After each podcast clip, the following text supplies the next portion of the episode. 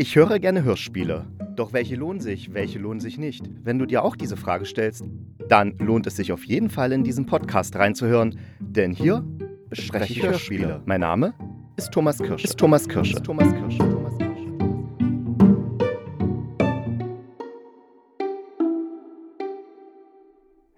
Ja, und wie in der letzten Folge schon angekündigt, habe ich heute einen Gast bei mir oder sagt man heutzutage schon Gästin? Tatsächlich sagen das Leute. Ja. Leute sagen Gästin. Es ist etwas, womit ich ein bisschen zu tun habe. Ja, da, da bin ich jetzt auch unsicher. Wir einigen uns auf Gast. Ja. Ja, ein Gast im Podcast.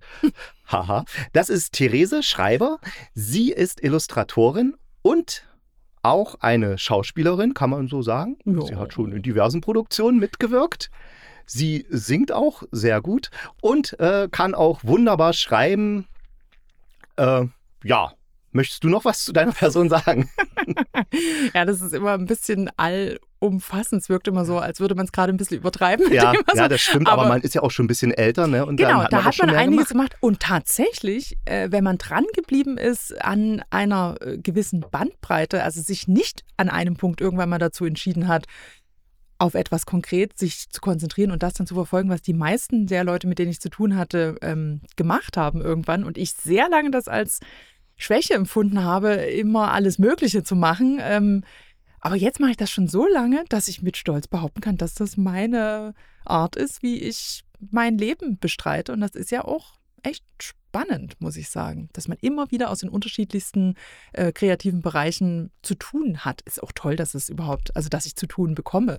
Genau, und es fließt ja dann auch alles ineinander. Wenn man wortaffin ist, ist es, glaube ich, auch viel einfacher, Illustrationen zu einem Text zu machen, als wenn ich jetzt von einem von einem Thema, wenn mich das überhaupt, also wenn ich überhaupt gar nicht verstehe, was, was will der Autor mir damit sagen, Ja, sondern wenn ja. man dann mehr, Vor, allen Dingen ist es, wenn man konzeptuell arbeitet. Äh, Und das mache ich super gerne, wenn das irgendwie möglich ist. Da schon alleine, du musst in der Lage sein. Und ich arbeite selbstständig, da gehört das auch sowieso mit dazu. Du musst erstmal konkret in der Lage sein, auszudrücken, was du machen wirst. Oder du musst erstmal deinen Kunden verstehen. Du musst mit dem kommunizieren können. Du musst auf den eingehen können. Du musst dich selber verkaufen können. Du musst äh, formulieren, was du vorhast. Du musst visualisieren, was du vorhast. Äh, all, da, da- dazu sind schon mal Skills notwendig, die manche Leute nicht haben und sich dann wundern, warum es schon an diesen Punkten manchmal äh, höchst kompliziert werden kann oder Dinge vor die Wand fahren können. Äh, dabei ist das ja alles schon überhaupt nicht selbstverständlich, dass das gut läuft. Und dann muss es halt umsetzen. Und gerade so Projekte, was ich total gerne mache und leider viel zu wenig dazu komme, so wirklich umfassendere Veranstaltungskonzepte oder so, wo man, ne, wenn du da irgendwie die Grafik dazu entwickelst und dann stehst du selber auf der Bühne und äh, moderierst durch Verstehe. den Abend oder hast irgendwelche super coolen also Spiele alles in ausgedacht. einer Frau. Ja, ja, ge- genau, genau. Äh, sowas ist zum Beispiel, da kommt dann wirklich alles zum Tragen. Da, da hast du die Texte gemacht, die du dort sprichst oder die Einladung. Da muss ich jetzt gleich mal einhaken. Äh, Therese macht übrigens hier in Leipzig die legendärsten Partys, die es gibt. Geburtstagspartys im kleineren Geburtstagspartys, Rahmen. Also jetzt nicht solche riesen Events, ja, genau, genau. sondern wirklich sehr schöne. Intim ist vielleicht auch wieder untertrieben, weil es waren 20 Leute jetzt bei der letzten. Ja, so, ja, oder immerhin, So, ja. ja, so, so ich würde es immer der- noch Manchmal sind es auch intim. 30. Es ist nie Swingerclub intim. Ja, aber es ist äh, einfach eine sehr schöne Atmosphäre und es gibt immer ganz tolle Spiele, selbst ausgedachte Spiele, die immer unheimlich schön sind, die auch es schaffen, dass Leute, die vielleicht eher verschlossen sind, so wie ich manchmal, dass die sich öffnen und auch mal so ihr Innerstes rauslassen, also im positiven Sinne. Also nicht, weil sie besoffen sind und jetzt sprechen müssen, sondern ganz normal Das ist über, schön. über ihre Emotionen reden können, wie man so manchmal so Das, sagt. Ne? das freut mich sehr. Aber warum ich überhaupt darauf komme, was du machst, weil du hast mir erzählt, während du so vor dich hin illustrierst, hörst du ganz gerne. Podcasts und Hörspiele vor allen Dingen. Und das genau schon deswegen bist du hier. Du bist nicht wegen Podcasts hier, nein. nee, super. Und zwar auch schon, äh, ich glaube, das geht uns ja beiden so, wenn ich mich recht entsinne. Ähm, also nicht bloß das Hörspiel hören, sondern das auch wirklich schon seit Kindesbeinen an. Also meine komplette Kindheit ist bestückt gewesen mit damals, ich bin ja noch zu DDR-Zeiten zu einem gewissen Teil zumindest groß geworden, mit diesen herrlichen Schallplatten, äh, die man da bekommen konnte. Und meine Eltern haben da immer irgendwie was locker machen können, dass da noch eine neue Platte ins Haus getrudelt ist, in den Plattenbau. Nee, wir haben neben Plattenbau gewohnt, aber es wäre in dem Zusammenhang ganz lustig. Ähm, Wir haben im und- Plattenbau gewohnt. Ach so, ne, das ist ja- Und ich habe Platten im Plattenbau gehört. Das so ist es fein. Und Aber schon ist der DDR, nächste zu Rap da. DDR-Zeiten hat man das nicht Plattenbau genannt, sondern Neubau. Neubau, genau, genau. Ja. Naja, und, und da bin ich so schon extrem daran gewöhnt gewesen, immer irgendwie eine Geschichte im Ohr zu haben. Und das hat sich auch nie wirklich geändert. Und ich habe in meiner Studienzeit oder so, also es gab durchaus eine Phase in meinem Leben, wo ich auch viel Musik gehört habe, aber ehrlich gesagt nie so viel, wie ich Hörspiele gehört habe. Auch in Zeiten, wo wo man, weiß ich nie, von, einer, von einem jungen Menschen eher erwartet hat, dass er mit irgendeiner super traurigen Musik auf den Ohren durch die Gegend rockt. Da habe ich dann wahrscheinlich gerade irgendein Ein super trauriges Hörspiel super gehört. trauriges Hörspiel gehört. Wobei es ja früher echt schwierig war, überhaupt an Hörspiele zu kommen. Also meist war, wie du schon gesagt hast, man hatte seine Schallplatten, manche dann auf Kassette oder Genau, aus dem vielleicht dann Radio auf aufgenommen, CD ne? oder Manchmal. auf, aus dem ja, Radio ja. aufgenommen und äh, dann musste man halt hören, was man hatte. Und dann war das eben so, dass man eben seine Lieblingsschallplatte dann, Lieblingshörspiel dann 20, 30, 40 Mal gehört hat. Genau das. Ich Also- hatte auch dann später CD-Sammlung. Ne? Man hat dann zum Geburtstag und zu Weihnachten hat man dann irgendeine CD-Hörspielbox gekriegt. Da hatte man dann wieder sechs Stunden Hörmaterial. Wahnsinn. Und das hat man dann halt x-mal gehört. Das ist absolut. Und dann hat man manchmal auch äh, gebrannte CDs von Freunden von ihren Hörspielserien und so. Und dann hatte man halt einen Haufen. Ich weiß noch, dass ich eben mal, weiß ich nie, wie viele CDs mit Hörspielen hatte. Habe ich dann irgendwann in, der, in den letzten Jahren, habe ich mich dann mal davon verabschiedet, weil ich jetzt heutzutage mit einem Klick Zugriff auf ja, Tausende habe. Und das Ja. einfach Quatsch ist, dann diese, dieses Material rumliegen zu Ja. haben. kann mich auch noch erinnern, ich hatte mal so einen Hörspiel-Workshop bei der Sparkasse hier in Leipzig. Die haben so Hörspiel-Workshops tatsächlich gemacht, also Mhm. mit richtig so Leuten vom MDR und so. Ach, okay, ja, ja, es war richtig, ich weiß nicht, ob es das noch gibt. Und da hatte man dann Zugriff auf das Hörspielarchiv vom MDR da, oder vom Deutschlandfunk, glaube ich. Die haben das dann auf den Rechnern da installiert, also das Hörspielarchiv. Mhm. Und da konnte man eben diese ganzen alten Sachen, die jetzt mit Bastian Pastewka Mhm. und äh, Van Dusen und sowas, also die jetzt sozusagen alles wieder rausgekramt wird durch die ARD-Audiothek Mhm. und Spotify und was auch immer, das konnte man da alles hören. Und es war so, ich habe gedacht, oh scheiße, ich muss mir mal eine Festplatte mitbringen. Haben gesagt, das dürft ihr nicht, aber wenn ihr es macht, gucken wir auch weg. Und dann, Ah, ja. und dann haben da einige dann eben ihre Festplatte externe vollgeknallt mit diesen Mhm. Hörspielen aus Ja. dem Archiv, weil man einfach nicht rankam. Mhm. Und jetzt darf der Rundfunk das inzwischen. Es war, glaube ich, auch eine gesetzliche Schranke gab es Ah. damals noch. Das wurde ja, der Rundfunkstaatsvertrag wurde nämlich geändert vor ein paar Den- Jahren. Ja, siehst du? Ah, und plötzlich ist es nämlich erlaubt, dass die Sachen Ja. da länger sind und auch diese ganzen Hörspielsachen veröffentlicht Weil werden. das bilde ich mir nie ein, dass das jetzt in den letzten Jahren dieser ganze Schwung von den, äh, dass man so von allen Archiven plötzlich die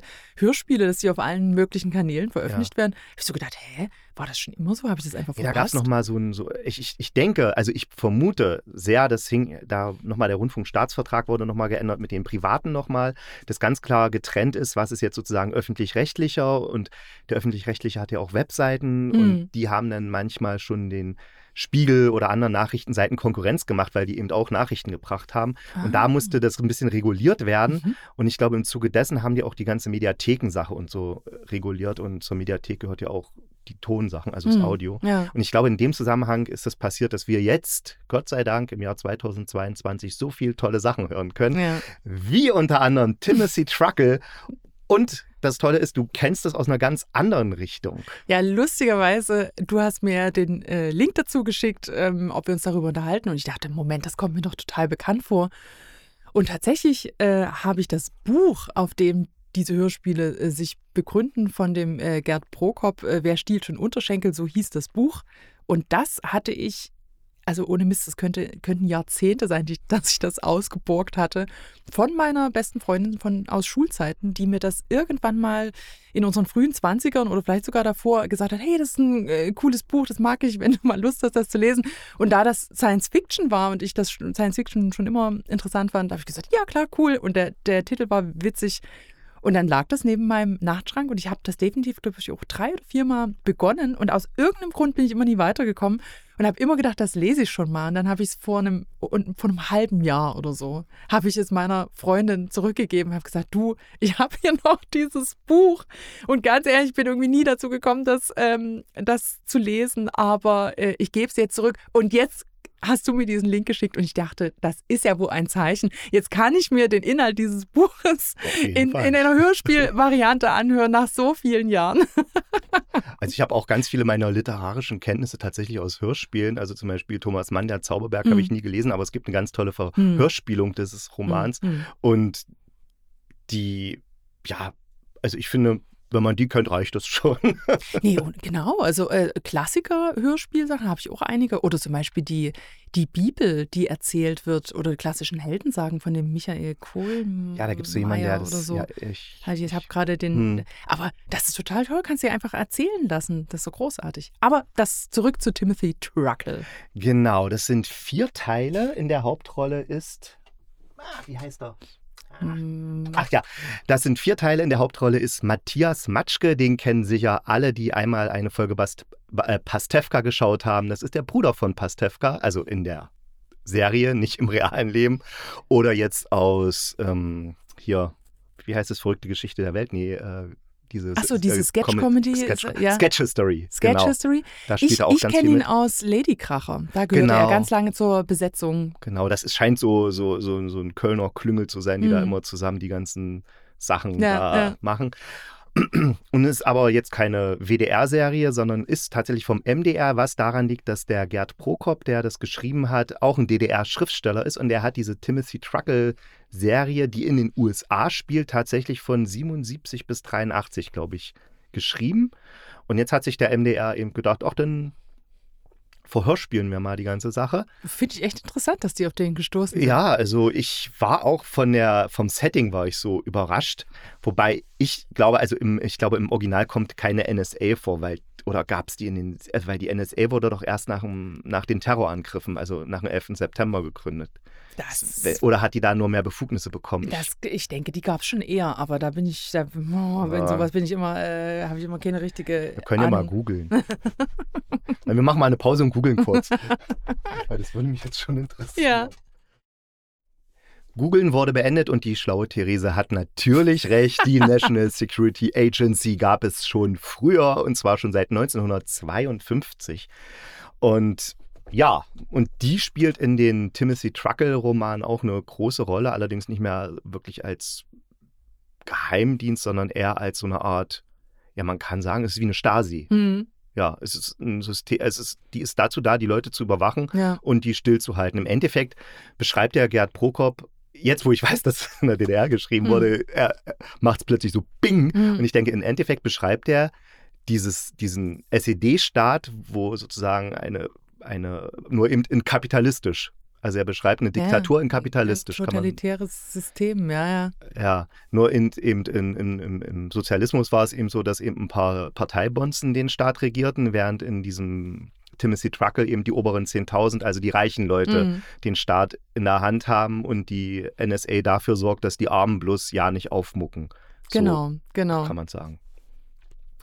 Ähm, hast du alle vier Teile gehört? Ich habe alle vier Teile gehört. Äh, allerdings, wie ich dir bereits erzählte, höre ich ja manchmal Hörspiele, während ich mich so halb auf irgendwas anderes konzentriert habe. Deswegen müsste ich sie eigentlich äh, nochmal hören, um es komplett zu, zu mitzukriegen. Aber ich habe auf jeden Fall die Entwicklung mitgekriegt. Äh, Ich gehe aber davon aus, dass wir jetzt hier nie weiter ins äh, Detail gehen, Doch, du wirst jetzt abgefragt. Ich habe mir zehn Fragen überlegt.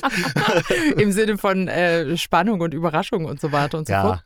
Ja, ja ich, ähm, ich fand den Anfang interessant, dass der Erzähler am Anfang Ja. mit dem Timothy zusammen in einer Bar sitzt, Ja. also den da kennenlernt und dann wird äh, nicht wie es in, sonst in solchen Krimi-Romanen, also in der solchen, das, wie sagt man dazu, so äh, Dick Tracy oder nee, wie heißt denn das, dieses Äh, so Noir, Noir, genau, ja, in ja. diesen Noir-Krimis, wo ja dann immer der, der, der Privatdetektiv dann ganz lässig erzählt, wie er sich eine Zigarette anzündete und die Es Frau war ein Bahn- Samstag wie jeder andere. Dum, dum, dum, dum, Genau.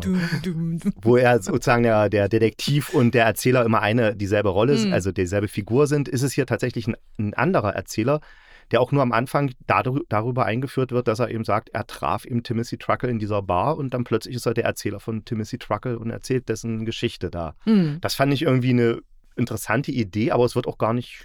Ich wollte gerade sagen, hat weil ich habe jetzt die erste Folge nochmal, bevor Hm. ich hergekommen bin, habe ich die erste Folge auch nochmal angehört und da habe ich auch nochmal gedacht, äh, Moment mal, wer ist denn eigentlich dieser, dieser Erzähler? Äh, und kommt der später? Der, der erzählt aber auch in den anderen Teilen. Ja, oder? ja, der erzählt in Ja. allen Teilen. Wir wissen aber sozusagen noch nie genau. Aber diese vier Teile, die jetzt gerade raus sind, sind ja nie, das ist, besteht ja nie bloß aus vier Teilen, oder? Also kommt da noch was? Weißt du das?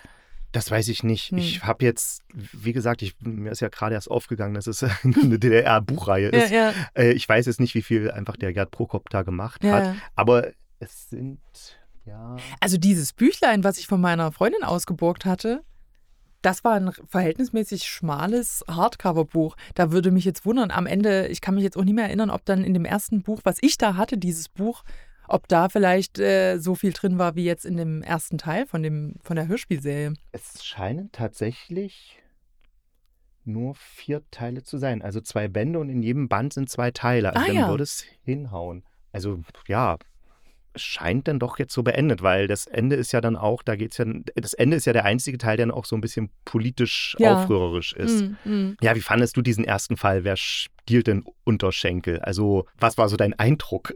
Also ähm, ich fand, dass es atmosphärisch äh, sehr cool gemacht ist. Ja. Ich mag natürlich, also sofort, wenn da so im Hintergrund so jazzige Rhythmen und so, da hat man ja wirklich dieses Noir-Gefühl und dann ist es aber dieses Science-Fiction-Setting und das ist etwas anderes, was ich auch sehr lustig finde und mir deswegen manchmal auf Flohmärkten so Science-Fiction, also vor allen Dingen so so Sachbücher, die in den 70ern geschrieben, wie sieht die Welt im Jahr 2001 aus und so, sowas finde ich ja, die Welt von morgen, Ja. sowas finde ich immer total spannend und das ist ja nur ähnlich, ne? Dieser klassische, der, wenn ich das jetzt höre, Anfang der 80er, wo er davon ausgeht, dass in der Zukunft alles Smog voll und die oberen 10.000 haben dann halt Wohnungen, die im 800. Stock liegen oder so, damit sie dann über den Wolken sind und äh, Sonne sehen und so weiter. Wo, was ich immer sehr, sehr spannend finde, abzugleichen, wohin Hudson geführt, äh, weil wir ja immer das Gefühl haben, oh Gott, alles wird immer schlimmer und so weiter. Aber die Szenarien, die man vor 30, 40 Jahren hatte, die sind so in der Art, also nie, dass wir nie Probleme mit Umweltbelastung hatten, aber die Art, wie die gedacht haben, wie es dann immer schlimmer wird, was eben gerade die Probleme in den 80ern oder Ende der 70er waren,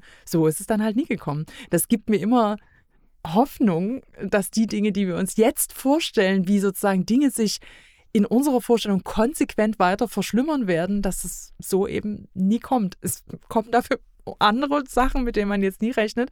Aber diese, dieses Versmocken zum Beispiel, also ich meine, ich, ich will jetzt gerade nie in Mexico City sein, es ist jetzt nie so, dass dieses Problem nicht mehr existiert, aber die Vorstellung, die die Leute in den 80ern hatten, wie es mal in der Zukunft aussieht, was so unsere Luftqualität angeht, die hätten sich nie träumen lassen, dass das mal anders in den Griff, auch dass die Flüsse wieder sauberer wären und was weiß Ja, ich, ne? ja. Also das, ähm, Ich meine, sie sind nicht perfekt. Denken wir jetzt an die Oder, was da letztens passiert ist. Abs- aber, absolut. aber du hast recht, Ne? du hast recht. Aber es ist diese nie dieses- typischen diese, Genau, Weltuntergangsszenarien. der, dass der Weltuntergang, dass wir sozusagen Schritt für Schritt in dieser Art weitergehen werden, so, so kommt es nie. ja, Aus welchen Gründen es so nie kommt, ob die positiv oder negativ sind, weil es vielleicht noch schlimmer wird oder was ganz anderes Schlimmes das ablöst, das sei jetzt mal dahingestellt.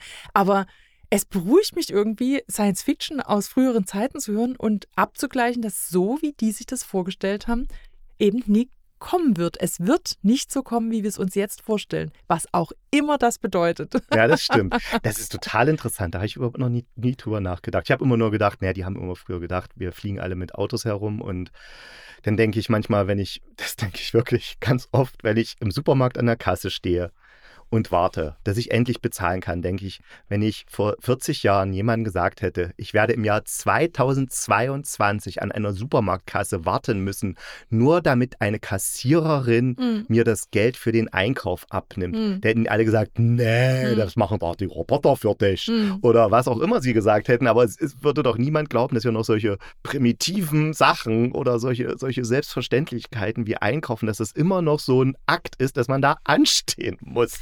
Zum Teil, ich meine, es gibt ja die, die, die Selbstbezahl ähm, Kassen, aber da Kassen musst du dann gibt es. auch warten, wenn du nämlich zum Beispiel Eierlikörpralinen nahe einem im Körbchen Genau, wenn du hast. irgendwie ein Problem hast. Aber auf der anderen Torte. Seite ist ja die Tendenz da, dass sich die Leute darüber beklagen, dass sie zu wenig menschlichen Kontakt haben. Und das Nächste. deswegen muss man mal sagen, auch da, man denkt so, das wird dann eben alles äh, von künstlicher Intelligenz übernommen oder sonst was. Aber dass ein Bedürfnis in den Menschen da ist, dass es vielleicht eben nicht zu dieser extremen Variante kommen wird, weil die Menschen aufbegehren werden und sagen, ich möchte aber mich mit jemandem unterhalten. Und ich, ich finde das irgendwie ganz gut, wenn der noch eine Weile braucht, mir das Geld rauszuzählen, weil dann entschleunigt sich hier gerade mein Alltag oder das ist irgendwas Unvorhersehbares oder sonst was. Das wissen wir alles nie. Wir denken immer, so wie es jetzt ist, wird einfach es, nur weiter es wird so weiter Hm. schlimmer, also was ist schlimmer, es wird extremer werden. Ja. Und so ist es nicht. Es ist nicht so. Die Entwicklung hat gezeigt, dass es immer eine Gegenbewegung geben wird. Und dieses Radi also dieses Extreme, was man immer am Anfang hat, auch jetzt mit verschiedensten Themen, da wollen wir, das wird jetzt viel zu weit. Aber ich will nur damit sagen, dass gerade anhand von solchen Utopien oder Dystopien aus vergangenen Zeiten, äh, dass das total spannend ist, sich sowas anzuhören. Und gerade äh, Prä-Internet, ne? Also Mhm. die, diese ganze, das konnten die sich also überhaupt noch nie vorstellen. Und wenn du dir Science Fiction von Anfang des äh, 20. Jahrhunderts, wo sie noch davon ausgegangen sind, dass irgendwie alles mit Dampf betrieben wird Mhm. und so weiter, ne? Einfach weil sie sich Elektronik in dem Sinne noch nie vorstellen Ja, konnten. und dann denke ich so, was, das sind so Dinge, die konnten sich die Leute einfach noch nie vorstellen, weil das hätte ihre Vorstellungskraft überstiegen und die sind aber ein paar Jahrzehnte später war das normal. Und Ja. jetzt sitze ich hier und denke, was ist denn alles möglich, was ich mir einfach noch nicht vorstellen kann? Ich kann es mir jetzt noch nicht vorstellen. Das heißt überhaupt nicht, dass es in 20 Jahren, 30 Jahren nie sein kann, dass das plötzlich da ist und normal wird noch in meiner Lebenszeit mit sehr hoher Mhm. Wahrscheinlichkeit. Und darin liegt, ähm, da, also ein, ein ängstlicher Mensch würde sagen, oh, wer weiß, was das bedeutet. Aber in sowas liegt auch immer ein ganz großes also Risiko und Hoffnung, ganz große Hoffnung auf äh, unerwartete, tolle Entwicklungen. Haha, herzlich willkommen beim Philosophie-Podcast. ja, ja, genau. Heute geht es nicht um Hörspiele, sondern um tiefgreifende Gedanken über die Zukunft der Menschheit. Anhand von Timothy Truckle. Anhand von Timothy Truckle. Also unbedingt anhören und abgleichen, wie sich vor 40 Jahren die, Rea- äh, die Zukunft dargestellt hat und wie sie dann doch heute gekommen ist. Ja. Genau. Da, da fällt mir noch dieser Computer ein, den er hat, den, dieser Napoleon. Ja. Das war ja zu dieser Zeit in den 80er Jahren auch noch sowas, dass da diese, ich meine, Computer sind heute allgegenwärtig, also jeder hat seinen Computer am, am Mann oder an der Frau mit seinem Smartphone und manche sogar bloß in der Uhr. Aber damals war das eben noch was ganz Besonderes, einen Computer zu haben und deswegen ist, hat natürlich auch Timothy Truckle seinen Napoleon und der ist dann auch etwas ganz Besonderes, dass er eben überhaupt einen Computer haben darf. Das ist ja, wo ich auch gedacht habe, hä, wieso darf der nur einen Computer haben und warum ist das was Besonderes? Aber Absolut. aber wenn man dann einfach die Zeit, zu der es entstanden ist, wieder Ja, sieht, dann ja. denkt man, okay, ja, klar, ergibt Sinn. Also es ergibt die Vergangenheit, also man lernt, man lernt viel über die Vergangenheit, wenn man einen Zukunftsroman aus der Vergangenheit liest ja, ja. oder ja. anhört. Ja, ja, total. Toll. Aber diese, also ja, das führt es vielleicht doch zu weit, aber dieser Journaline, der Napoleon, der ja übrigens von einem äh, sehr bekannten Sprecher, ne, Ja. von den drei Fragezeichen. Der, und ich kenne aus King of Queens, wo er den Kleinen spricht, er der synchronisiert immer einen und denselben Schauspieler. Mir fällt gerade, ist gerade der Name, nie- ist nie Andreas Fröhlich, äh, sondern es ist. Wir äh, googeln kurz, Moment. Ja. Wir haben es rausgefunden, es ist Jens Wawracek. Genau, und der synchronisiert, also ich kenne vor allen Dingen die Stimme von Patton Oswald. Das ist auch ein, äh, also den synchronisiert er in den King of Queens und in anderen Genau, so- Serien und super Filmen. bekannte, genau, Genau. super bekannte Stimme. Und der äh, spricht den, den Computer Napoleon. Und das ist ja auch ein sehr seltsames ähm, Verhältnis, was die beiden zueinander haben. Äh, also ein ganz eindeutiges Machtgefälle erstmal Hm. so Mensch zu Maschine. Also ähm, Timothy Truckle äh, geht nicht unbedingt sehr nett mit seinem Computer um und findet ihn auch immer super nervig. Der Computer selber, also diese Vermenschlichung von Computern, da gibt's ja, gab es ja auch so eine Phase, wo das äh, sehr populär war. Und äh, es gibt den Moment, wo der Computer, wo, wo er den Computer nach etwas fragt, was eigentlich äh, selbstverständlich wäre, dass man das weiß. Der Computer weiß das nicht. Der muss das irgendwie erst in Erfahrung bringen oder so. Das ist so, wo man so denkt, hä?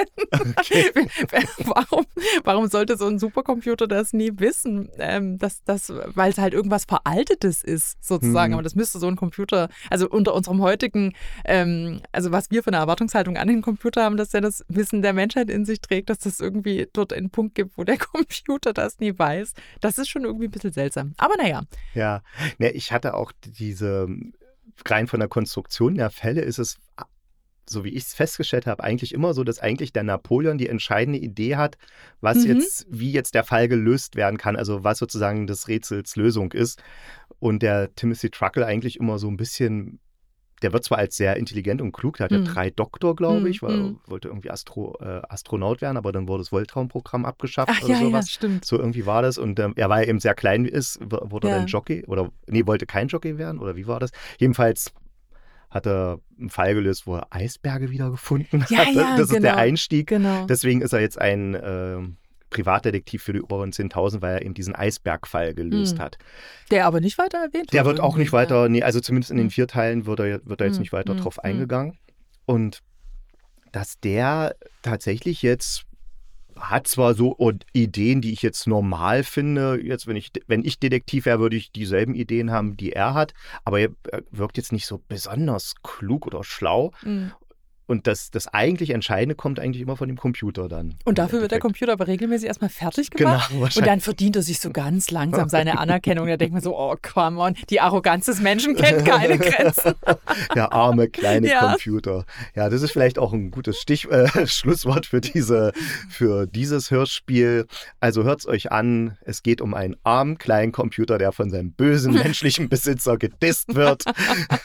und es geht darum, wie sich früher, also in den 70er, 80er Jahren die Leute die Zukunft vorgestellt haben und wie sie, und dann kann man das sehr schön mit heute abgleichen und Durchaus, sehen, okay, es Die ein oder andere Verschwörung kommt ja darin auch vor. Ja, also ja, ist eine, eine, eine, gut gemachte Hörspielserie, auch klanglich, hat es ja schon erwähnt, genau. gut gemacht, also die Musik passt, die Effekte passen und auch die Schauspieler, also Sprecherinnen und Sprecher sind alle.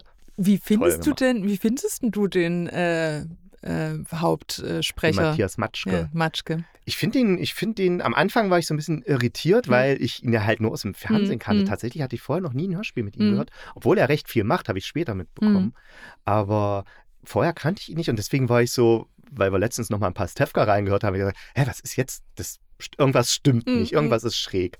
Aber dann fand ich ihn passend. Also für die Rolle fand ich es passend. Ich glaube auch, wobei ich echt sagen muss, dass er mir nicht sympathisch ist als Stimme. Der, und dadurch der Timothy Truckle auch nie so wirklich sympathisch ist. Also für mich persönlich, Aha. irgendwas triggert der bei mir. Äh, ich kenne ihn auch aus Hörspielrollen, wo er jemand sehr unnetten spielt. Vielleicht spielt das auch noch mit einer Rolle. Aber ich, ich, ich versuche dem so ähm, so objektiv wie möglich erstmal zuzuhören, aber irgendwie finde ich den, obwohl ich den zum Beispiel bei, bei Lady Kracher mit den Sketchen, mhm. da war, manchmal war da auch ein Fieslinger, manchmal war da auch irgendwie der nette Trottel oder so. Mhm. Ne? Ist jetzt nie so, dass, ich, dass der sich bei mir abgespeichert hat als jemand, der irgendwie unangenehm auftritt, aber irgendwie finde ich ihn ähm, ist er mir nie so richtig sympathisch. Und das ist das Einzige, was mich sozusagen an dem Hörspiel mich persönlich so ein bisschen äh, stört, weil ich mit dem, ich hätte mir einen anderen Sprecher äh, vielleicht dann eher gewünscht. Der macht das als, also vom, Schauspieler, vom Schauspielerischen her, vom Sprecherischen macht er das super, überhaupt keine ja. Frage, aber irgendwie, der hört sich so, der hört sich so ein bisschen fies an. Ich finde ihn immer so ein bisschen verschlagen. Er hat so, ein, hat so eine gewisse Arroganz. Ja, was Arrogantes, so leicht quengeliges, ich weiß ja, auch nicht so. Das ist, glaube ich, aber dachte ich vielleicht hm. auch die Rolle. Ja. Aber es, ja, ich meine, da hat jeder auch so seine Vorlieben ja, ja, für genau, Stimmen. Genau, ne? Also genau. mich, was mich was mich, wenn ich jetzt was kritisieren müsste, und ich kritisiere ja gerne in meinem Podcast, ähm, dann ist es tatsächlich die Konstruktion der Geschichten. Also ich habe immer das Gefühl, der Autor hat so am Anfang gedacht, witzig, wer stiehlt schon Unterschenkel? Man könnte doch mal einen Fall machen, mhm. wo jemand Unterschenkel stiehlt. Und dann hat er aber nicht so wie es so jemand macht wie Con Doyle oder bei dieser neuen Sherlock-Serie, also neue, die ist jetzt mhm. auch nicht mehr so, so neu, aber der, die Sherlock-Serie mit eben Stephen Moffat, mhm, Moffat heißt ja, der, glaube ich. Genau. Der, der hat es ja wirklich so clever gemacht, dass man dann sagt, am Anfang weiß man nicht, was ist der Fall im Pink, was, was, wie kann das sein? Und am Ende ist es so was ganz Einfaches, wie ist es halt der Taxifahrer. Mhm. Aber das ist total brillant und logisch mhm. und klar. Während hier wirkt es so sehr konstruiert. Ich baue jetzt sowas ganz so drumrum, dass es irgendwie hinhaut, dass es irgendwie notwendig ist, Unterschenkel zu stehlen. Ja, damit man also, diesen skurrilen Titel irgendwie erklären genau, kann. Genau, genau. Also da so, das ist, das ist das Einzige, was ich bemängeln kann und das ist eigentlich bei allen Fällen so, dass die immer sowas haben, wo ich denke, okay, das ist jetzt sehr, sehr gewollt, ja, dass das jetzt irgendwie was Skurriles ist, damit es irgendwie eine Art er hat auch eine Art Witz dadurch, ja. Also ist ja auch unterhaltend. Und genau das bisschen, ist, unterhalten ja. ist genau das Stichwort. Ich hätte jetzt auch gesagt, zusammenfassend finde ich es aber trotzdem ein sehr unterhaltsames, genau das, was ich mir super gerne reinziehe, während ich irgendwas anderes mache. das ist ein schönes Stichwort für unser nächstes Hörspiel. Da denke ich mal, also wir haben jetzt, wir, wir haben noch äh, hier dieses mh, hm, Forever Young? Nee, Forever Club. Äh, Forever Club. Forever Club, genau. Ja, genau. Und Gruselgrab. Mhm. Äh, wollen wir erst den Forever Club nehmen und dann das Gruselgrab? Weil ich glaube, beim Gruselgrab können wir uns noch am besten auslassen. Ja, auf jeden Fall. Super gerne. Hätte ich jetzt auch gedacht. Ja. Mhm. Also, es geht jetzt weiter mit Forever Club. Forever Club, das ist eine Hörspielreihe vom WDR. Da sind leider erst zwei Teile raus und jeder Teil hat so, glaube ich, 20, 25, eine halbe Stunde ist, glaube ich, jetzt. Kann? Ja, 28, 29 Minuten Ja. sehe ich gerade. Mhm. Und ja, dein Eindruck? Also erstmal grundsätzlich eine ganz coole Nummer. Die erste Folge, da habe ich noch so gedacht, oh, hm, naja, ach, weiß ich nie. Da, da es sich, wie du ja auch schon gesagt hast, sich an ein verhältnismäßig junges Publikum Das hatte erstmal. ich noch gar nicht gesagt, das, das hatte ich dir nur geschrieben, so. stelle ich gerade fest. Vielleicht soll ich mal noch ein bisschen erzählen, Ja. um was es in dem Ding geht. Willst du kurz oder so ich? Genau, nö, mach du ruhig. Ja, also es geht um Mädchen, Mika ist das? Genau. Ich, genau. Die lebt, die hat, ja, wie man, die ist jetzt so 17,5, würde ich sagen, weil sie sagt, in einem halben Jahr macht sie Abi, also würde ich sagen, Ja, sie so, genau. also 17, 18 wird sie so sein. Also Mhm. sie macht in einem halben Jahr ihr Abi und hat, wie man es manchmal so schön sagt, so schlechte Freunde, schlechten Umgang, also irgendwelche Mädels, die da eben nur an Drogen nehmen und rumhuren denken, so wenn ich das jetzt mal so, Na, die, so ganz flach ausdrücken möchte. ja, Oh, die klauen auch. Ja, genau, genau. das Klauen war am Ja, Anfang, ne, ja, in der ja. ersten. Siehst du, das hatte ich schon. Ist, die Folge kommt, also die Staffel, also die, der Podcast oder die, die Hörspielserie kommt einfach in zu langen Abständen raus. Also ich Mhm. finde eine Woche pro Folge, also eine Folge in pro, immer eine Woche zwischen den Folgen. ist einfach ja. ein zu langer Ja, Abstand. Ich ja. habe dann schon wieder ja, alles ja, ja, vergessen, merke ich gerade. Absolut. Und dann schafft ihre Mutter, die ist äh, Ärztin und die möchten natürlich, dass ihr auch aus ihrem Kind was wird und nicht nur eine drogensüchtige Diebin, äh, an ein Internat in Sie- Bayern, wo sie die Mutter früher auch genau, selber die Mutter war. war. da auch, genau. Die wird auf das Internat geschickt, sozusagen ein paar Monate vor ihrem Abschluss. Und deswegen macht sie das, nimmt sie, macht sie das überhaupt mit, weil sie sich sagt, äh, das sitze ich jetzt hier noch ab und dann. Deswegen, nee, jetzt, jetzt habe ich es wieder. Das Ja. Wichtigste ist, dass sie 18 wird. Und wenn sie sagt, also in einem Ach, halben ja. Jahr werde ich 18 und dann kann ich abhauen. Also sie Dann- müsste dann- 17,5 sein, dann Ge- genau, ziemlich genau, genau, genau. Weil sie sagt immer, in, in einem halben Jahr bin ich 18 und dann kann ich eh machen, was ich will und dann können mich einmal am Arsch genau, lecken. Und genau. deswegen lässt sie sich von ihrer Mutter sozusagen auch verschleppen in Ja. ein bayerisches Internat, in dem äh, was von Nonnen geführt wird, wenn ich das irgendwie richtig Habe ich jetzt auch nicht mehr so richtig auf dem Schirm, aber gerade- aber jedenfalls gibt es kein Internet dort. Genau, und, genau.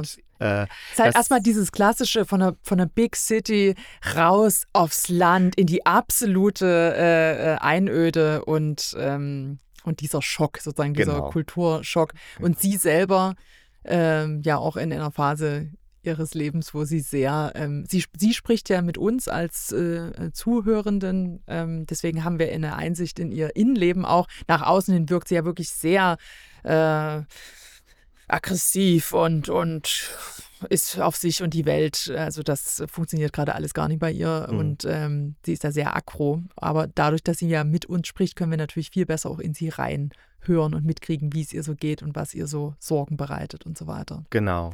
Das, und man kriegt schon in der ersten Staffel mit, sie spricht immer von Leuten, die sie die ganze Zeit anstarren. Genau, genau. Und, und die Mutter reagiert gar nicht so richtig darauf. Also, sagen wir mal, wenn man den Serientitel sieht, Forever Club, dann kann man sich auch vorstellen, was hinter diesen Leuten steckt. Also im zweiten Teil, da verrät man jetzt auch nicht so viel, trifft sie dann halt ein paar Jugendliche im Wald und die sind dann auch sehr verwirrt, dass sie sie sehen kann. Also ja, wer je- jeder, der schon mal einen Gruselfilm oder Thriller oder The Sixth Sense gesehen hat, weiß Mhm. jetzt ganz genau, was mit Mika nicht stimmt oder was sie kann. genau. Ne? Also wir verraten es jetzt noch nicht, aber ich denke, man kann sich jetzt Sie, denken. sie hat auf jeden Fall, sie ist anders als andere, sie spürt das auch, aber sie kann es noch nie so richtig festnageln und spätestens in der zweiten Episode kriegen wir zumindest als Zuhörende äh, mit, weil ich glaube nie, inwieweit ihr das dann schon klar ist. Das ist ja der nee, Gruppe hier ist es klar. noch nicht klar, genau, das stimmt. Genau. Stimmt. Und deswegen, ähm, und das muss ich sagen, also spätestens, also diese zweite Folge, die hat bei mir dann das Interesse richtig geweckt. Also Ja. ich habe nach der ersten habe ich so gedacht, klar, eine zweite Folge würde ich mir auf jeden Fall noch anhören, aber wie gesagt, vielleicht ist es nie so ganz mein mein Alters, Zielgruppe. meine Zielgruppe. Ich bin nicht die ich bin nicht die Zielgruppe. Ziel- Zielgruppe, Ja. genau. Ähm, aber dieses Prinzip, das funktioniert eigentlich immer. Du wirst in eine ähm, äh, eine Situation oder der Protagonist kommt in eine Situation, in, in eine abgeschlossene ähm, äh, soziale Blase, wie dieses Internat. Und, äh, und sie will da nie sein und so weiter und so fort. Und äh, alle sind gegen sie. Und sie hat ja auch mit ihrer Mitbewohnerin in ihrem Zimmer, das geht gar nicht und so Ja. weiter. Und, äh, und dann hat sie eben ähm, offensichtlich eine Spezialfähigkeit und und da ist man einfach gespannt, wie das weitergeht. Und, äh, und da, da, zünden irgendwie ganz, ganz alte Mechanismen wie, oh, ja, wird sie da Freunde finden, wird sie das sehr verändern und was passiert. Und sie, sie sagte auch ganz am Anfang der ersten Folge, sie, sie hätte nie gedacht, also sie erzählt das in Retrospektive, so nach dem Motto, ich bin jetzt seit drei Monaten hier in diesem Internat oder so mhm.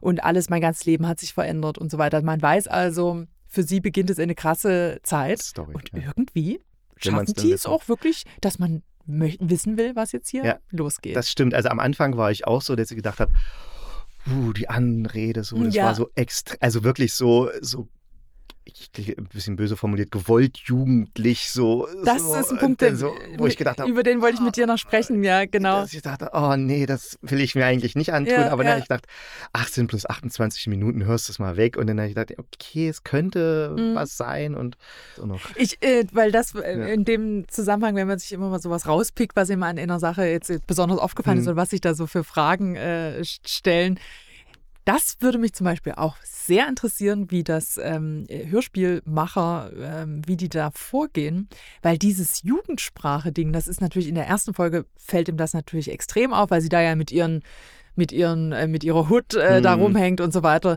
Und genauso ging es mir auch. Ich höre dahin und es ist so eine ganz leichte Cringe, ist es für mich schon. Und wenn ich Cringe sage, dann ist das ja wiederum auch Cringe, das ist also Meta-Cringe. Ähm, dieses Gefühl von das ist jetzt Jugendsprache, aber ist es Jugendsprache, wie es tatsächlich Jugendsprache ist, oder ist es eine Jugendsprache, wie sich das die Redakteure oder die, die das Hörspiel schreiben, denken, wie das ist? Und dann frage ich mich, da man ja, ich, ich habe ja selber mit, mit Jugendprojekten mhm. zu tun, äh, wo wir manchmal in diese Situation kommen, legen wir denjenigen was in den Mund oder versuchen wir, die das erzählen zu lassen? Ich würde jetzt immer denken, wenn ich weiß, ich will eine Situation haben, wo die, keine Ahnung, die hängen, die sollen irgendwas klauen sage ich dann meinen jugendlichen Protagonisten, ähm, improvisiert mal, was würdet ihr da jetzt sagen? Oder sitzen wirklich die Leute da, ähm, äh, die das verfassen und, und überlegen sich was und recherchieren, was da jetzt Jugendliche sagen würden. Plus, vielleicht sind die Sprecher, die das ja äh, machen, die, die hören sich halt jung an, aber die sind ja vielleicht auch nicht mehr die Generation 16, 16 17, 17, sondern die ja. sind vielleicht 25 oder was. Ja. Äh, nie, dass die da schon mega weit weg sind. Aber ich frage mich immer, wie kann man das hinkriegen, dass das halt wirklich ähm, authentisch rüberkommt? Denn man hat immer das Gefühl, wenn junge Leute zu jungen Leuten sprechen in solchen Hörspielen, mhm. dass es so eine, hm, ist das, haut das hin? Ist ja, das ich tatsächlich glaube, es haut, so? Ich, ich, also meine These ist, es haut dann hin, wenn man nicht wenn man jetzt als Verfasser von solchen Sachen oder Verfasserin nicht versucht, die Jugendsprache nach, nachzuahmen eins mhm. zu eins, sondern einfach nur so eine Art mh, hm, so ein, so, ein, so ein Gefühl mit reinbringt, dass es eben so ein bisschen schnodderiger, lockerer ist. Mhm. Aber nicht unbedingt jetzt versucht, diese Worte genau zu benutzen, ja. die, weil so ein Wort, das kann in einem halben Jahr schon ganz ja, schon ja. wieder total vergessen sein und die wissen gar nicht mehr, du was damit gemeint ist. out gesagt. Genau. weil out ist eben schon voll out. out ist total out. also das, so, so, so kann ich es mir vorstellen. Dass, ich meine, so ein, so ein, die Leine des jungen Werther kann man heute immer noch lesen und ich denke mhm. auch, wenn man, wenn man ein bisschen was Literatur übrig hat, hat und 17 ist, wird einen das auch ansprechen und man, man wird sich in dieses Gefühl reinversetzen mm. können, wie ja. es halt der junge Goethe damals hatte. Ja. Oder Werther, es war ja der Werther. Nicht verwechseln, den Autoren und den Protagonisten, auf keinen Fall. Ist jetzt so meine These. Mm. Aber ich, und ich denke immer, dann, wenn es einem unangenehm auffällt, mm. dann ist es nicht authentisch. Mm. Dann ist es sowas gewollt mm. Jugendlichen.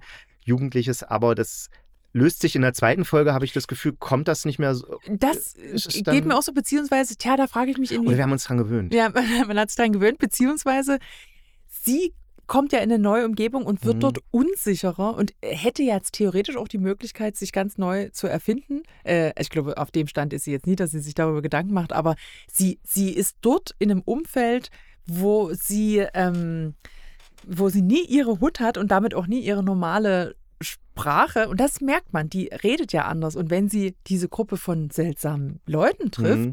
ähm, da ist sie ja auch in einem ganz anderen, äh, äh, ja, auch, auch von der, von der, äh, von der, vom Status her, ne? ja. ne? Da, und da spricht sie auch anders. Und, und das ist, ähm, das, das fällt schon auf. Da frage ich mich, äh, ist das, ist das nachvollziehbar, dass, dass sie so, dass sie da so anders ist?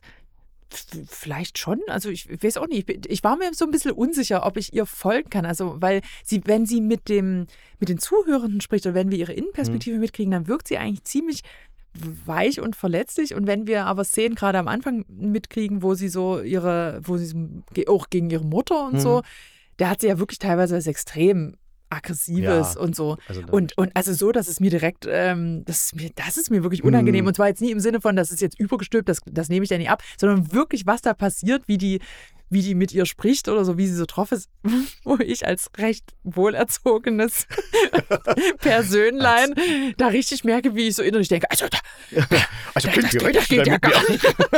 Und ich meine, immerhin, das ist ja eine Reaktion, das haben sie ja dann, ist ja irgendwie cool. Also ja. das bedeutet ja was, wenn, ja. wenn das äh, was in einem auslöst.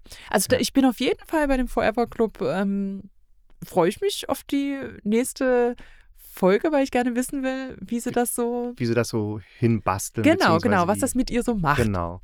Es geht auch, in, vor der Folge kommt immer so eine Art, nicht Spoilerwarnung, sondern so Warnung, weil eine das Triggerwarnung. so eine Triggerwarnung, mm, genau das ist es.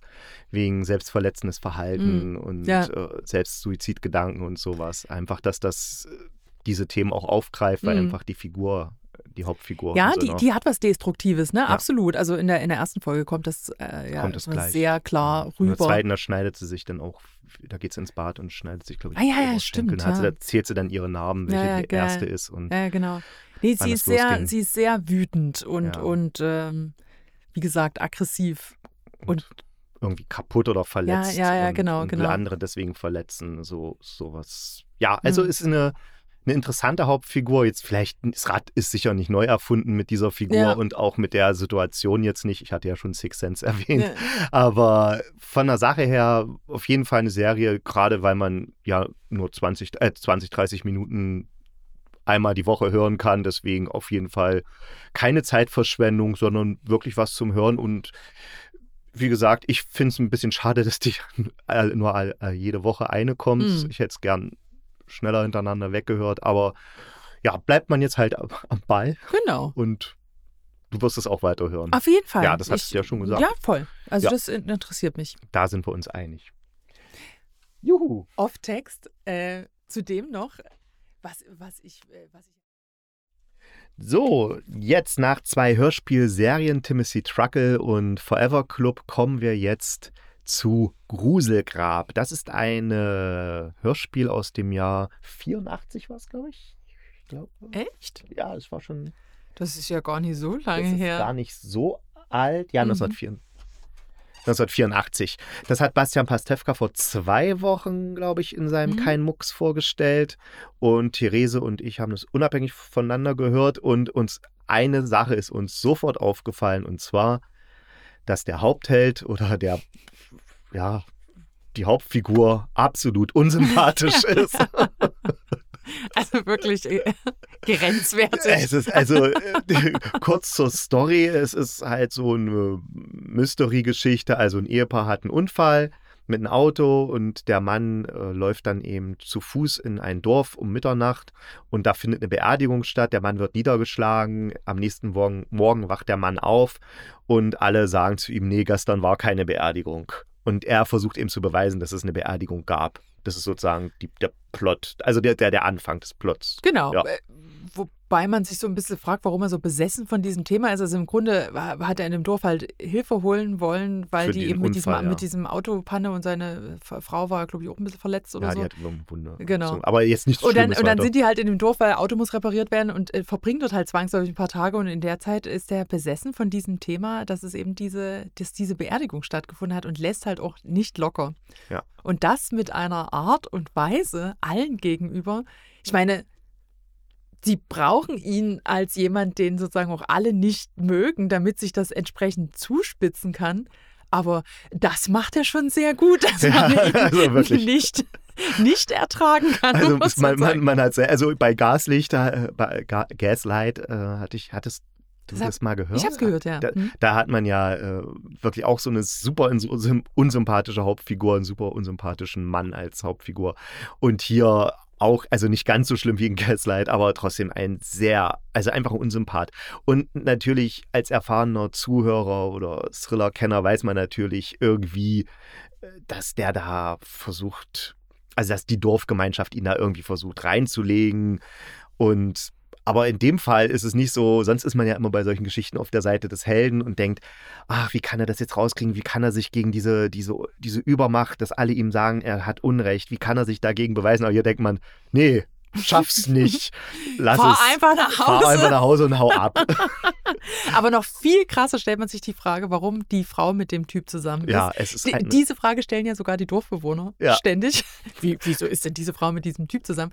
ja, weil er das- Geld hat, vermuten sie. Ja, ver- vermuten sie, wobei das äh, nirgendwo wirklich erwähnt wird. Das wäre ja auch ein schrecklicher Grund, aber. Er hat ein- immerhin ein Auto. Ich glaube, das war, wenn Ach es so. so, sagen wir mal, in den 50er, 60er Jahren spielt, dann war Ja, ein Auto aber- wahrscheinlich schon. Aber ich soll das in den 50ern. Wann spielt denn das? Ja, das weiß ich auch nicht. Es wird Ich auch nicht so gesagt. Ja, also die, die kommen ja dann dahin und dann sagt der eine, habe ich heute noch mal gehört, äh, hier ist es so, als ob die Zeit stehen geblieben wäre, Ah, so wie vor 100 Jahren. Also man, man weiß eigentlich nicht, Wann wann, das spielt. spielt, Es gibt einen Lebensmittelladen und einen Kolonialwarenladen. Oh, also das ist dann schon, also ich weiß nicht, selbst im England auf dem Dorf wird es einen Kolonialwarenladen wahrscheinlich seit den 60ern nicht mehr geben, oder? oder man ich weiß, weiß es nicht. Nicht. Ich, ja, man weiß es nicht. Ja, tatsächlich, aber äh, also auf jeden Fall ist es ein super, super unsympathischer Typ und, äh, und tatsächlich, ähm, ich fand das ganz lustig, dass du, äh, als du mir von diesem Hörspiel schriebst, sagtest, äh, ja, man, man gönnt ihm eigentlich nicht,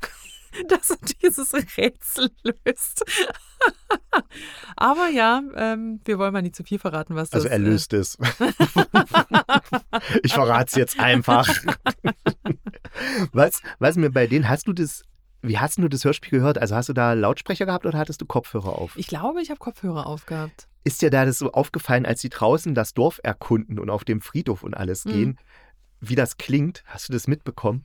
Äh, kann ich mich jetzt gerade nie erinnern. Ich, Also, dann, dann hast du es nicht mitbekommen, weil das ist so eindrücklich. Das ist wirklich so, also man hört, dass das in dem Studio ist. Das Mhm. klingt wirklich so, die, es klingt so, als ob die auf dem Boden, also auf einem normalen Ja. Zimmerboden so Laub gemacht hätten und dann laufen die halt drüber. Aber so ein Zimmerboden, der, der, der halt natürlich ja, ganz anders und klappert natürlich. Und dann klingen die Stimmen tatsächlich wie in einem großen Raum. Raum. Und irgendwo steht ein Lautsprecher, der Vogelgezwitscher einspielt.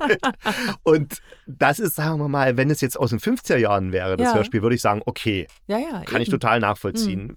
Hattest du nicht viel Möglichkeiten. Aber das ist von 1984. Das hätte ich auch nie Und gedacht. da gab es schon Benjamin Ja. Blümchen-Hörspiele, die eine zehnmal bessere Hörqualität hatten als das. Mhm. Und das ist ja direkt dieses Studio 13. Das war ja direkt so ein Krim, also das erzählt ja der Mhm. Bastian Pastewka vorher, Ja, dass ja. das so ein, so ein großes Ding war, was die da extra in Stuttgart, glaube ich, war es. Ja, ich glaube, da gebaut haben, Mhm. um eben diese Krimi-Sachen zu machen. Und da hätte ich dann schon, also rein, erwartet, rein ja. klangtechnisch Ja. viel, viel mehr Ja, erwartet. Oder das war die Inszenierung, dass, dass es sowas sein sollte wie so ein abgeschlossener Raum, äh, auch rein akustisch. Das ist, glaube ich, eine sehr nette Interpretation von, dass einfach an allen Ecken und Enden gespart worden ist oder, oder irgendwie Leute am Start waren, die, die sich die einen Scheiß gegeben haben und ich weiß es nicht. Also es ist ja auch ein Stereo-Hörspiel, das heißt, man hört ja richtig, wenn der hinten rechts Mhm. steht und vorne links Mhm. und so, das hört man alles Mhm. wunderbar, aber dass die da wirklich durch den Raum latschen und dann so tun, als ob die jetzt in einem Dorf herumlaufen. Ja, ja, ja. Also das war wirklich schon hart. Viel verlangt. Das ist schon wirklich viel verlangt von der Fantasie. Es geht, wenn man es nur über Lautsprecher anhört, Mhm. weil wenn die Lautsprecher sind ja dann auch schon, da hat ja der Raum auch schon einen Hall Mhm. und da merkt man nicht, dass in dem Hörspiel auch schon ein Hall Mhm. ist von Mhm. dem Raum, dann kriegt man das nicht so mit. Mhm. Aber wenn man es über Kopfhörer anhört, dann nee. es Ja, das ist, kann durchaus sein, dass, dass mir das aufgefallen war. Mir fällt das auch manchmal bei anderen Hörspielen, wenn du die über Kopfhörer hörst und eben Leute laufen. Also Ja. die Unvereinbarkeit von manchen Schritten, auch Schritttempi, äh, Sch Schwere von äh, Füßen auf Mhm. Boden und so weiter, die überhaupt nicht zu Figuren passen. Aber häufig ist es vor allen Dingen die Schrittgeschwindigkeit. Ja. Wenn eben erzählt wird, und sie schlenderten da lang und du hörst so bum, bum, bum, bum, bum, bum, oder, oder jemand flieht vor jemandem, bum, bum, bum. Du denkst so, Ja, floh sehr hey, schnell. Bumm. Bumm. das ist ja nun wirklich, also wir haben ja nun beide äh, auch selber schon mit Hörspielen, also Hörspiele selber, du viel, viel mehr als ich, aber man hat ein Grundverständnis dafür, was man versuchen muss, an Geräuschen reinzubringen, damit das unterstützt äh, ne, damit das die, die Vorstellung weiter ausmalt und dem nicht etwas entgegensetzt, ja. was in dem Fall manchmal ja wirklich wie ein Irritationsmoment ist und plötzlich die, die Hörspur führt dazu, dass man völlig rausgerissen wird aus der, aus der, aus dem Film, der sich eigentlich gerade, der gerade ablaufen sollte. Ja, ja. Kommt da so eine Marionettenvorstellung plötzlich, wie jemand überhaupt kein Schwergewichtsgefühl hat und durch den, durch den Park stolpert. Während es heißt, er schritt elegant. Ja, genau, genau. genau genau. Ja, nee. Und äh, was, was aber gut, was, was ich gut fand, war die Besetzung. Also, wie gesagt, also der Mann ja. hat so, also der Sprecher des Mannes war so gut, dass man ihn wirklich nicht mochte. ja, absolut. Die Frauenfiguren sind tatsächlich selbst noch 1984 extrem. Oh Mann. Also wirklich. Nicht hart im Sinne von, von kernig, ja, sondern eher es sind also eigentlich den, immer nur Stichwortgeberinnen, kann man sagen. Furchtbar, ja. Immer ganz lieb und nett. Also entweder sind sie lieb und nett oder es sind, äh, sind ganz verschlagen. sind ganz ja, verschlagene, ja, aber dann sind sie immer ein bisschen vulgär. Wenn sie verschlagen sind, sind sie immer vulgär. Und das wird selbst noch in einem Hörspiel von 1984 wird das noch so. Total zweidimensional. Also ich muss sagen, ich bin etwas schockiert nachhaltig, dass du vorhin meintest, es ist von 1984. Damit habe ich überhaupt nie gerechnet. Es war für mich ein klassisches äh, so 50er, 60er Jahre, äh, so vom Feeling. Und äh, wir haben ja in dem Kontext, als wir uns darüber im Vorfeld äh, kurz unterhielten, über überhaupt diese kein Mucks Pastewka Vorstellung ist ja eigentlich total toll. Ähm, diese ganzen alten Hörspiele mal, was ist mal wieder zu hören, so alt sind wir ja nur beide auch nicht, dass wir sagen, ah, unsere Jugend. Damals noch, als wir vor dem Radio saßen und zusammen genau. Hörspiele ähm, äh, das ist ja eigentlich ganz cool, die zu hören. Aber was mir da, und ich höre die ja auch, also die keinen Mucks höre ich ja auch schon seit der das anfängt äh, zu broadcasten. Da waren letztes oder vorletztes Jahr oder wann er damit angefangen ja. hat. Ähm, und da, da höre ich mir das jede Woche an, weil ich eben gerne diese Hörspiele, dieses Feeling äh, ganz cool finde. Aber was mir wirklich ständig aufstößt, ist ähm, die, die Rollen der Frauen, die Darstellung der Frauen, wie über die Frauen gesprochen wird, was sie selber beitragen können oder auch nicht, meistens eher nicht. Und das ist schon echt, äh, das ist etwas, was, das liegt natürlich am, am an der Zeit. Ähm, aber ich finde es auch ganz interessant und hatte auch mit dir kurz äh, konferiert, ob dir einfällt, ob Pastewka jemals was dazu gesagt hat. Ich kann mich nicht erinnern. Der, der gibt ja immer in sehr tollen, vorher in, in sehr tollen Überblick darüber, was das für eine Produktion ist und geht auf einzelne Sprecher ein. Und manchmal ähm, geht er ja durchaus auch auf weibliche Sprecherinnen, die er toll findet, ja. die oft vorkommen und so weiter und die er grandios findet. Aber über diese, die, die Rollen der, der Frauen, äh, die wirklich in den allermeisten Krimi-Fällen äh, sehr, sehr eindimensional sind. Darüber wird immer kein Wort verloren. Da wird kein Mucks drüber verloren. Kein Mucks dazu, genau, genau. Ja, wobei ich, ich, ich versuche mich jetzt gerade mal so ein bisschen zu erinnern. Also ich, ich versuche es nicht nur, ich tue es. Mhm. Toll. Und, und ja, und ich, er beschäftigt sich tatsächlich kaum mit den Inhalten der Hörspiele, wenn er da seinen Podcast mhm. macht. Er geht eigentlich immer um das Drumrum ein, die wo man die äh, äh, Sachen, wo man so die herkennt, ja, wer es gesprochen hat, weil da, da, das kennt er, das weiß er auch wirklich privat. Also ja. wenn man Interviews mit ihm sieht, der, der, der, der weiß das alles, Ein wer welcher, welcher Synchronsprecher, Lexikon. welche, wie, welche Schauspieler spricht und, und so weiter. Da ist er wirklich extrem firm. Aber so dieses, der Inhalt an sich, das, ich, also ich glaube, er mag das, aber ich glaube nicht, dass da, vielleicht kriegt er das auch gar nicht so mit oder es ist einfach nicht sein Thema, ja, sich, mit, sich damit ja. auseinanderzusetzen. Deswegen gibt es ja den Hörspielkritiker, weil ich setze mich mit dem Inhalt auseinander und lade mir hier kompetente Hilfe dafür ein. Kompetent im Sinne, ich bin eine Frau und kann mich sehr darüber beschweren, wenn jemand eindimensional dargestellt wird. nee, aber das ist, beziehungsweise, ähm, das ist ein ähnlicher Effekt wie, wie bei Timothy Truckle und der Darstellung von Zukunft aus einer äh, Perspektive von vor äh, vier Jahrzehnten ja. oder so. Da muss ich sagen, bei allem, was einem vielleicht heutzutage manchmal selbst mir wo ich manchmal ein bisschen überfordert bin mit irgendwelchen äh, Dingen, an die es political correctness mäßig zu denken mhm. gilt. Aber wenn ich dann sowas höre und mir bewusst wird, das ist ja nie bloß ein Hörspiel, wo die Frau irgendwie eindimensional wegkommt, sondern es ist auch einfach eine Vorstellung in dieser Zeit, wie Frauen ähm, zu sein haben, entweder als die, als die Assistentin äh, vom Detektiv, Mhm. die, die ab und zu mal eine leicht dümmliche Bemerkung, damit die anderen dann brillieren können mit Mhm. ihrem Wissen, ähm, oder, oder eben eine verschlagene, aber eben auch leicht äh, äh, Frivole. Ja, ja, frivole Frau, die so freibildmäßig irgendwie die, die das Faustdick hinter den Ohren hat und so, aber letztendlich geht es auch nur darum, dass sie so gut aussieht und ist sie wirklich so böse? ähm, da, da- ist ein weiter Weg, äh, haben wir zurückgelegt und es ist ein Weg zurückgelegt worden, dass man jetzt ähm, andere Figuren hat, die Andere ne, Frauenfiguren andere vor allem. Frauen, aber sowas von ähm, äh, vi- viel, vielschichtiger. Und selbst wenn man dann denkt, ah, das ist jetzt das x-te Hörspiel, wo, ah, das ist eine super Powerfrau und natürlich äh, li- liebt sie auch eine andere Frau und kein Mann und äh, so, wo man so denkt, ähm, jetzt jetzt hat man das Gefühl, dass hier jetzt ständige Wiederholungen kommen, als müsste es sozusagen eingetrümmert werden, dass das äh, ähm, die, die starke Frau und so weiter und so fort. Und du guckst mir jetzt gerade so an. Ich, verstehe- ich, jetzt, ich, ich, ich, weil, weil ich manchmal das Gefühl habe, dass es heutzutage, da muss es sozusagen in, in jedweder, ähm, wie soll ich das sagen, äh, dann ist es eben, in der Hauptrolle ist es dann eine Frau und es ist eine Kriegerfrau und die ist halt, also meinst so du, dass es jetzt sozusagen ins genaue Äh, Gegenteil äh, verkehrt man, wird? Genau, in der, jetzt sind wir in einer Phase, habe ich das Gefühl, dass äh, das so darauf, ähm, also dass Frauen manchmal auch wieder eindimensional Na, werden, aber weil sie so, Richtung ja, weil sie so supermäßig am Ja. Start Hast sind. du da eine Idee, ein Beispiel? Ach, ich, Weil ich, denk, ich denke da immer an so, im, äh, also jetzt im Moment denke ich gerade an so Marvel-Universums Ach so, Sachen. okay, so. ja, Aber da, ja. da ist ja sowieso eine. Geschichte, Superhelden und so weiter. Ähm, aber es gibt bestimmt nur bessere Beispiele, aber dummerweise ist mein Gedächtnis ja in der Beziehung ja, das so, stimmt. so Theresa hat schlecht. ein schlechtes Ja, ich habe ein Gedächtnis. sehr schlechtes Das kann ich Gedächtnis. bestätigen an dieser Stelle. Absolut. Das gehört nicht zu meinen Superpowern. Ähm, nee, um Gottes Willen, da will ich mich überhaupt nicht um Kopf und Kragen Ich, reden. was mich interessieren würde, ich ähm, ist ja bei Bastian Pastewka, ich glaube, es kam, also er hat gesagt, es werden noch DDR-Hörspiele vorgestellt werden. Mhm. Also es gibt auch welche aus dem Rundfunkarchiv vom RBB und vom MDR. Mhm. Also aus der ehemaligen DDR kommen dann welche.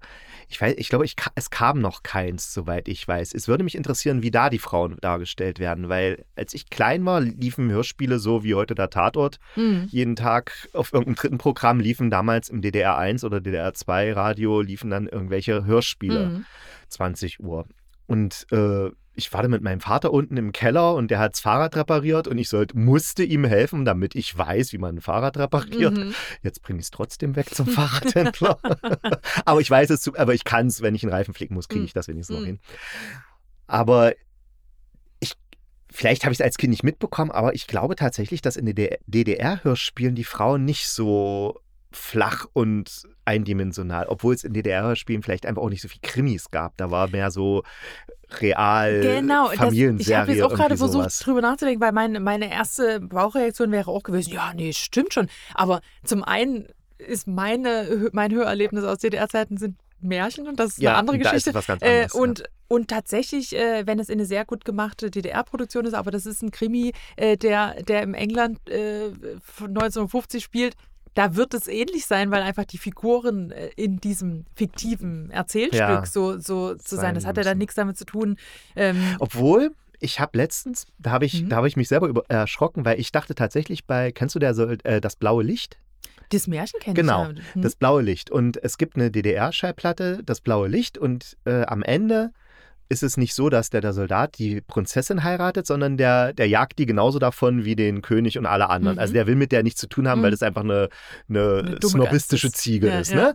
Bumm, weg. Und ich habe tatsächlich so für mich das abgespeichert. Das blaue Licht ist eines der wenigen Märchen, was nicht eben mit dieser typischen äh, Prinzen- oder Prinzessinnen-Hochzeit endet, sondern wo der einfach mal ganz klar sagt, nee, hier ist Revolution gewesen, ich habe jetzt den König vertrieben und Mhm. bums aus die Maus. Mhm. Und ich will jetzt auch mit denen nichts zu Mhm. tun haben. Und das fand ich total cool und revolutionär. Mhm.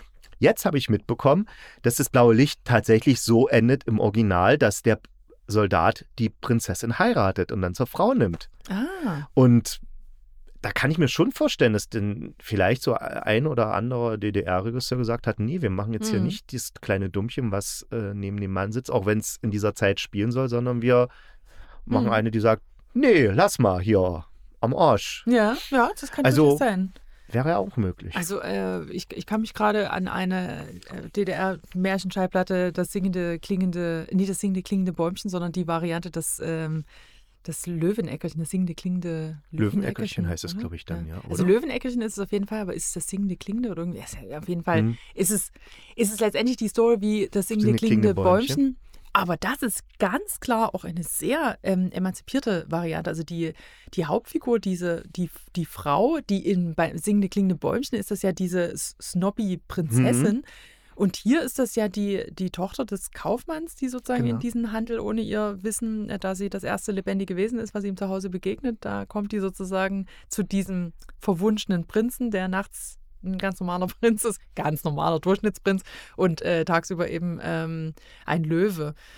Und aus ihrer Perspektive wird es auch erzählt und sie ist eine total starke Frau, die sich dann sozusagen diesem, diesem Umstand, diesem Fluch, äh, den sie teilweise dann ja selber auslöst und dann auch Schuldgefühle hat und so weiter. Das ist total ähm, äh, dreidimensional und, und emanzipiert und äh, eine ganz starke Frauenfigur zum Beispiel. Also nicht, Fällt mir jetzt in dem ja. Kontext ein. Das hat überhaupt nichts mit einer doofen Prinzessin zu tun ja. oder so. Ich hatte, ich kenne ich kenn das auch, aber ich hatte, ich glaube, ich, ich habe es nur mal, also meine Mutter war, Bibli war, Bibliothekarin und die hat uns dann immer so Platten aus der mhm. Bibliothek mitgebracht. Mhm. Darum kenne ich relativ viele Sachen, aber ich habe sie dann meistens bloß ein, zwei Mal gehört, ja. weil sie eben nicht ja, in unserem Fundus waren und die Sachen, die ich ganz viel gehört habe, waren natürlich die bei uns im Fundus, mhm. also zu Hause waren. Ja, also ich man müsste da echt mal so ein bisschen, vielleicht kann man mal den MDR schreiben oder so mal fragen, wie waren denn so die Frauenfiguren ja. in der DDR? Was ja. gibt es da Unterschiede? Oder vielleicht gibt es sogar, kann ja sein, dass sogar jemand mal eine Doktorarbeit oder zumindest eine Magisterarbeit darüber geschrieben hat. Kann man wär, sich, oder Masterarbeit. Vorstellbar. Ja. Wäre vorstellbar. Mhm. Auf jeden Fall eine interessante Frage. Ähm, ja, dann das Kruselgrab. Noch irgendwas dazu zu sagen. Wir sind jetzt sehr weit abgekommen vom Thema, ja, aber es war wichtig, weil über solche Frauensachen und Männersachen muss man auch mal reden. Frauen- und Männersachen, ja. genau.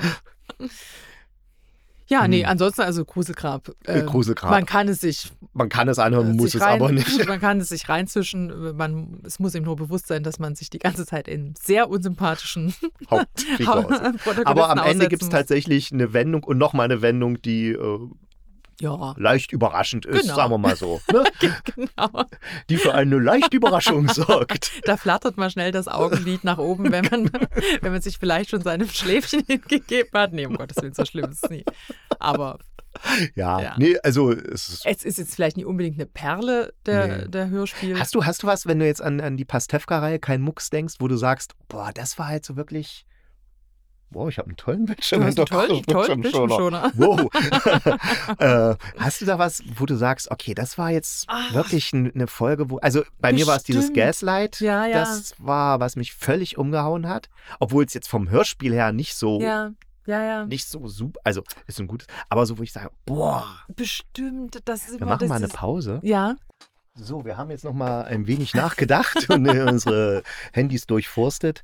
Und du bist jetzt auf eine Folge gestoßen, genau, die du noch. Die, die hat mich nachhaltig beeindruckt, weil es einfach sehr gut inszeniert ist. Äh, Inselfrieden nannte sich äh, das Hörspiel. Und äh, da geht es grundsätzlich darum, dass ein ähm, Verbrecher aus dem Gefängnis ausbricht und er will sich an dem Kommissar rächen, der ihn damals verknackt hat oder ihn äh, gefunden hat oder was auch immer. Und, und dieser Kommissar will eigentlich gerade in den Urlaub fahren und seine Frau ist bereits vorgefahren in ihr Sommerhaus. Und äh, die stehen sozusagen im telefonischen Kontakt, was natürlich ein schlauer Move ist für ein Hörspiel, weil die die ganze Zeit telefonieren müssen miteinander und sich auch alles Mögliche beschreiben müssen. Und, ähm, und es läuft natürlich darauf hinaus, dass äh, die feststellen, dass dieser Verbrecher zu diesem Sommerhaus. Ich kann mich jetzt nie mehr erinnern, warum der überhaupt weiß, wo die ist, aber irgendwie ja. ist der dort.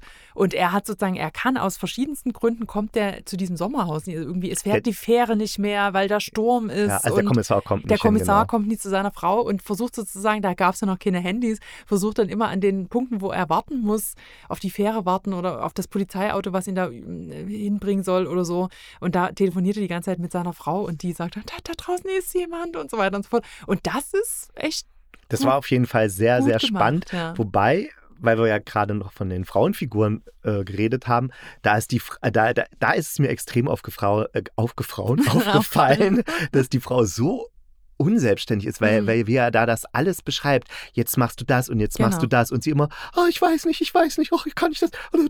Genau, das war, genau. das war, das war schon fast, es war super spannend, aber, aber ich, wenn ich mich richtig erinnere, fand, empfand ich es schon fast als, als sehr also die Frau ist also wirklich sehr, sehr unselbstständig. Mega, also ja, ja. So gar nicht er muss so ihr mal, jedes, äh, jedes, jedes bisschen erklären, erklären, was sie jetzt ja. machen soll. Und warum soll ich das jetzt so machen? Äh, er wird ja auch ungeduldig mit ihr und so. Ich meine, äh, auch weil er sich einfach so Sorgen macht und klar. so weiter. Aber ja, ja, absolut. Aber das, das geht wieder voll in die Kerbe, dass die, die Frau eben in, die beschützt werden muss äh, oder die der Stichwortgeber ist oder was auch immer. Ähm, ja.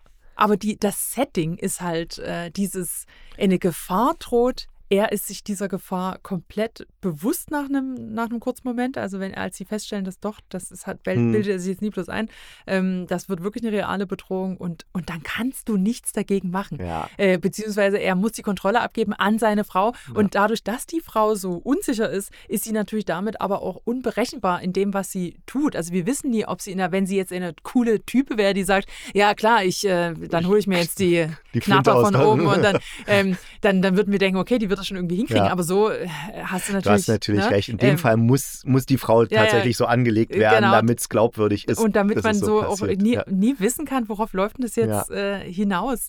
Und also ich meine, man ahnt und hofft natürlich, dass, dass, dass sie schafft. das übersteht.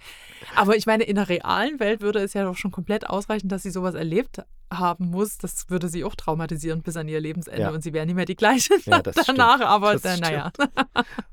genau, also Inselfrieden, das ist, äh, das ist mir zum Beispiel im, das ist mir wirklich nachhaltig ja. im Gedächtnis geblieben. Und bei mir war es äh, Sherlock Holmes und das Geheimnis des Weißen Bandes. Das war eine neu, also da hat, ich weiß jetzt nicht mehr, wer es war, jedenfalls hat dieser Mensch äh, nochmal einen neuen Sherlock Holmes-Fall geschrieben und also nicht Arthur Conan Doyle, sondern viel, viel später hat dieser, ich weiß leider nicht mehr den Schriftsteller, hat den geschrieben und hat dann bei der bei den Nachkommen von Conan Doyle angeklopft und gesagt, hier könnt ihr das mal lesen. Ist es ein Sherlock Holmes-Fall sozusagen, hat sich das, das absegnen im, im lassen. Geiste sozusagen diese, wurde es im ja. Geiste von Conan Doyle geschrieben. Und dann haben sie gesagt, ja. Und das wurde äh, als äh, Hörspiel produziert ich glaube, Bastian Pastewka hat da also mitges äh, mitgesprochen, weiß ich nicht, aber irgendwie seine Finger mit drin gehabt, also mit Regie oder ja, Produ ja. Produzent ich oder glaube, sowas. Der hat der Regie geführt. Kann, also, ja, ich glaube ja. Mhm. Ne?